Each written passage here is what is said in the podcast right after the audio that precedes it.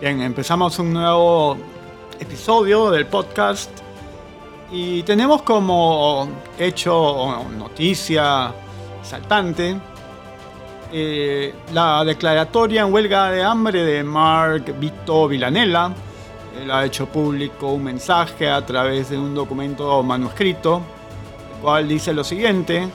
En vista que el Ministerio Público está montando un gran show para evitar que mi esposo salga libre y nadie dice nada, he tomado una decisión radical. El día de hoy aquí en los exteriores del penal donde se encuentra mi esposa, me declaro en huelga de hambre para que la opinión pública nacional e internacional sepa lo que está pasando. Tomo esa medida para decir dos cosas muy concretas. Basta ya, alto al show. Basta de filtraciones y jugadas sucias del fiscal José Domingo Pérez, que como ha perdido el juicio está haciendo trampa para evitar que Keiko vuelva a casa. Alto al reality show de declaraciones sorpresas, de citaciones de último minuto, de filtraciones, de información reservada. Le pido a la opinión pública que me acompañe a difundir ese mensaje para que todos tomen conciencia real de tanto abuso contra mi familia. Y a los magistrados del Tribunal Constitucional solo les pido que no se dejen influenciar por las trampas del fiscal que solo quiere evitar que se haga justicia. Hashtag huelga de hambre Mark Vito Villanella.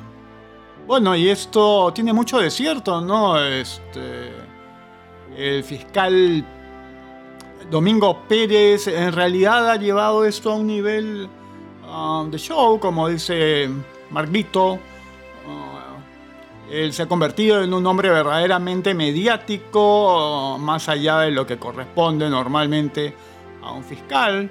Este, parecería más interesado en mostrar capacidades histriónicas y estar un tanto cegado por la popularidad Aparte del sesgo político que todos le conocemos, ¿no? Este, este es un hombre ah, fuertemente comprometido con ideas de izquierda y ah, lo suyo es perseguir a la gente que es este, potencialmente incómoda o que pueda frustrar la persecución de los planes de la izquierda, toda vez que está acopado varios poderes del Estado bueno, aquí tenemos una muestra de lo que resulta ser ese vientre de alquiler conocido como Acción Popular.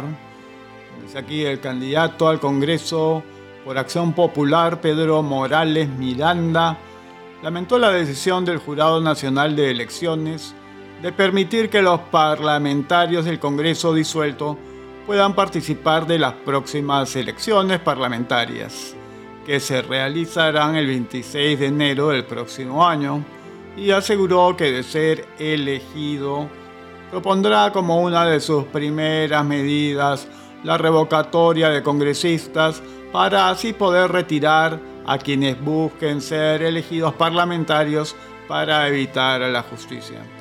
Proponemos la revocatoria automática por temas puntuales como la falsificación de la hoja de vida, y con lo cual no tendríamos otra Yesenia Ponce o revocar a los que cometen nepotismo, como el ex ministro de Midis, Jorge Meléndez, que hizo que contraten a la madre de su hijo para los que tengan trabajadores fantasmas, los que recortan sueldos y para aquellos que no hayan sido sancionados con la máxima sanción en la Comisión de Ética. Preciso.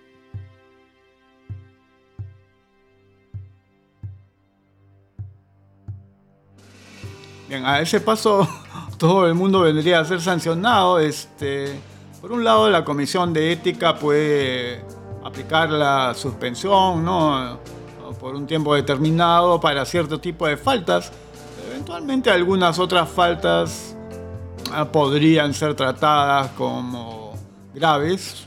Sin embargo, está haciéndose bastante populismo en este asunto, ¿no?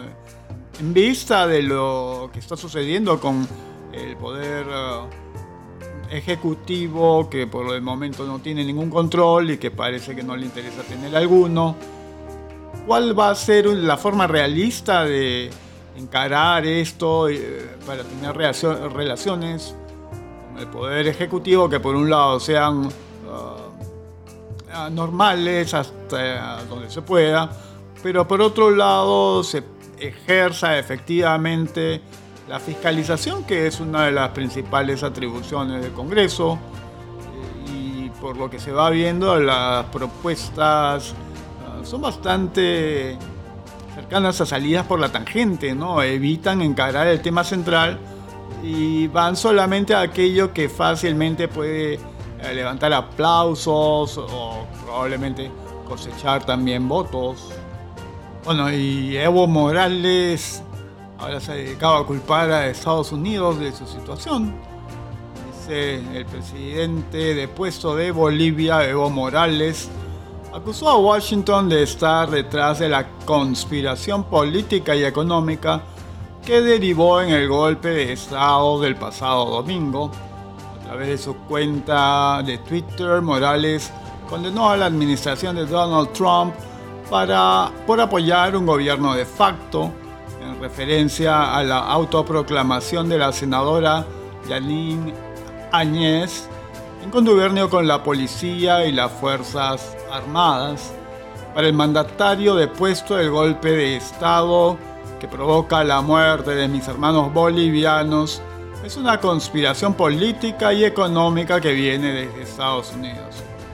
Condenamos la decisión de Trump de reconocer el gobierno de facto y autoproclamado por la derecha con la complicidad de la policía y Fuerzas Armadas, tuiteó Morales, dos días después de que el mandatario estadounidense celebrara la renuncia de Evo y lo tildara de un momento significante para la democracia en el hemisferio occidental. Desde Ciudad de México, en donde el mandatario depuesto fue asilado ante los riesgos que corría en Bolivia, Morales condenó que Washington impuso a Áñez como lo hizo en febrero con el diputado opositor Juan Guaidó, autoproclamado interino de Venezuela.